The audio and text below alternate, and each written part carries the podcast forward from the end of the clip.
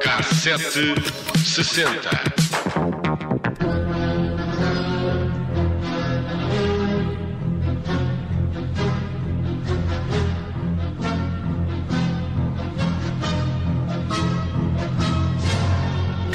J. Edgar Hoover, uh, só o nome deixa muito sem sentido e não é para menos. Hoover foi o implacável chefe do FBI durante quase 50 anos. Entrou em maio de 1924, saiu no mesmo mês, em 72. Foi o responsável por formar a justiça criminal na América do século XX, o primeiro a aplicar a lei como braço direito do Procurador-Geral, supervisionando detenções e deportações de suspeitos de comunismo, no que ficou conhecido como uma caça às bruxas durante o tempo do presidente McCarthy. Sobre os comunistas, Hoover tinha uma ideia muito firme e não tinha dúvidas de que estavam infiltrados nos movimentos de direitos civis. The communists in this country had organized very in intensely uh, a drive to infiltrate into the racial uh, discord and discontent in the country. And obviously that is being carried forth in every field of activity that the communists can find any fodder to feed on. Depois de tomar conta do FBI em 1924, começou a monitorizar qualquer atividade que considerasse não estar conforme. E isso implicava espiar qualquer um desde o governo ao Supremo. Também se entretinha em colecionar informação pessoal sobre diversas personalidades, por exemplo, Martin Luther King, outros ativistas, e como a informação é poder, Hoover tinha pessoas poderosas e organizações dependentes da sua descrição, e o diretor do FBI usava essa influência para se manter no poder. Só depois da sua morte, em 1972, mesmo antes do escândalo de Watergate, é que os esquemas de Hoover ficaram conhecidos. Hoje não há dúvidas de que o FBI, sob a sua direção, fez uma guerra contra os homossexuais, os negros e os comunistas. Curioso é que existam vários rumores de que o próprio J. Edgar Hoover era homossexual. Quando morreu, o presidente Nixon disse que partiam dos gigantes um símbolo de coragem, patriotismo, honestidade e integridade. Já em privado, terá lançado alguns impropérios de felicidade. Meses antes, tinha persuadido Hoover a admitir. Harry Truman chegou a considerar que o FBI estava a tornar-se numa Gestapo ou numa polícia secreta que vivia da chantagem e todos os congressistas e senadores tinham medo de Hoover. Mas Hoover também tinha uma vida secreta, o que naquele tempo o teria destruído. Isso é visível no filme J. Edgar, de Clint Eastwood, com Leonardo DiCaprio, e também na biografia de Anthony Summers, no qual Hoover surge como um homossexual que tem uma longa relação com Clyde Tolson, colega de trabalho com quem almoçava, jantava e passava férias. Essa relação de amizade era a que Washington conhecia. Mais informações sobre esta ligação entre Hoover e Tolson só surgem depois de ambos terem morrido, no trabalho de pesquisa que foi feito pelo biógrafo Anthony Summers. E quando o biógrafo investigou, encontrou alegações de que em 1969 tinha Hoover, 70 anos, relacionou-se com adolescentes durante as férias habituais de verão na Califórnia. Uma das fontes desta informação veio de um polícia de Los Angeles que conduziu entrevistas com estes jovens durante uma investigação de pedofilia. Nas declarações foram envolvidos nomes de gente famosa, incluindo os de Hoover e do amigo Clyde. Mas para Summer, a informação mais significativa e confiável sobre a sexualidade de Hoover veio com a descoberta do diretor do FBI, que o diretor do FBI consultou um psiquiatra, Marshall de Ruffin. A viúva lembrou-se de ter ouvido o marido dizer que tinha um distinto paciente que vivia perturbado pela homossexualidade. Depois de várias sessões, Hoover ficou paranoico com a possibilidade de alguém descobrir que era homossexual.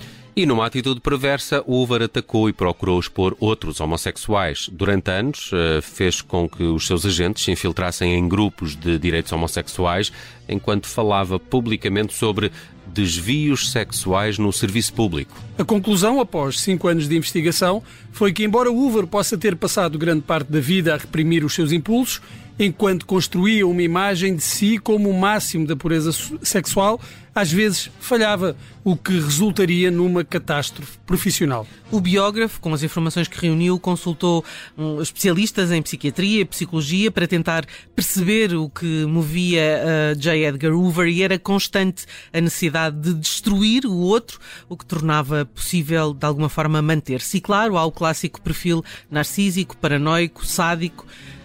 De uma coisa ninguém se pode queixar. O FBI era conhecido pela corrupção e ineficiência e isso Hoover mudou drasticamente. De Este- resto, como se percebeu, eu não sei quem. Era verdade, é verdade.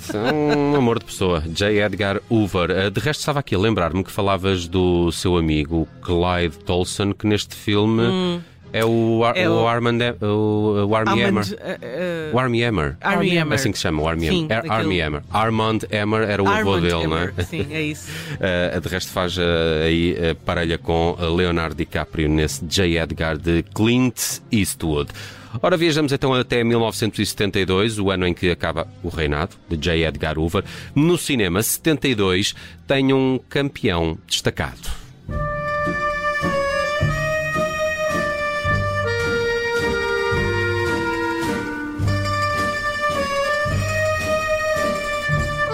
Bem, quase não é preciso dizer, Não. o padrinho de Francis Ford Coppola, com Marlon Brando, Al Pacino, James Caan, Robert Duvall e Diane Keaton, entre muitos outros.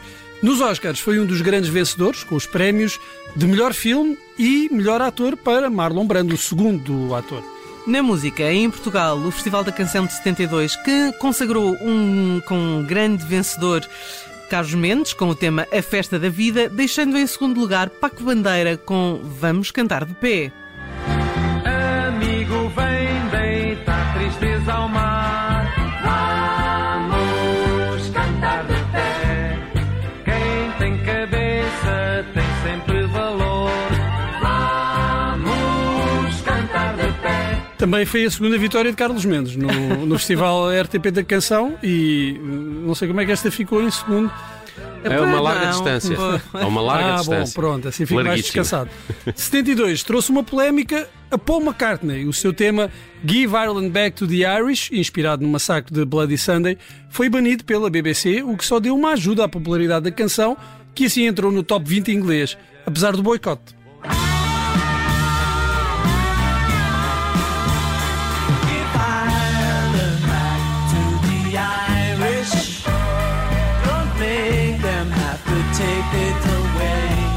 Normalmente estes boicotes são ótimos Sim. para fazerem disparar eh, a popularidade de uma canção.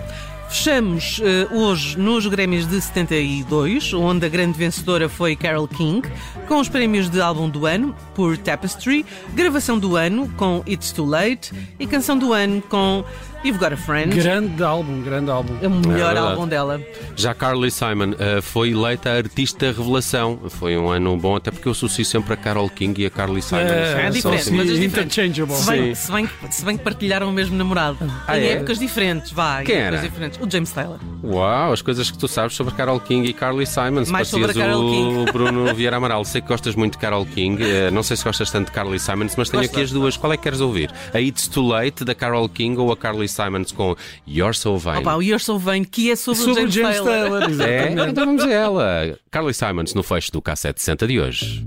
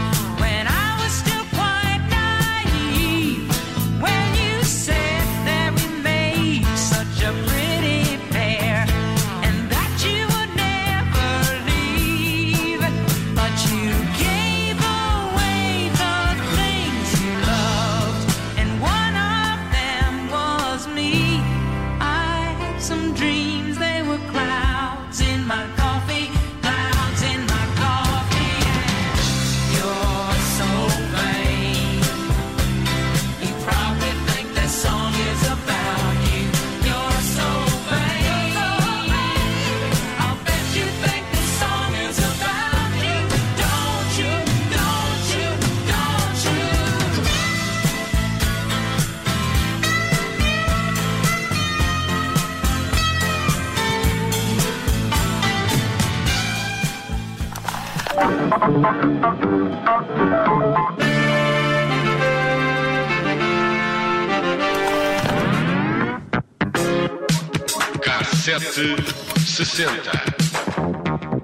Rádio Observatório.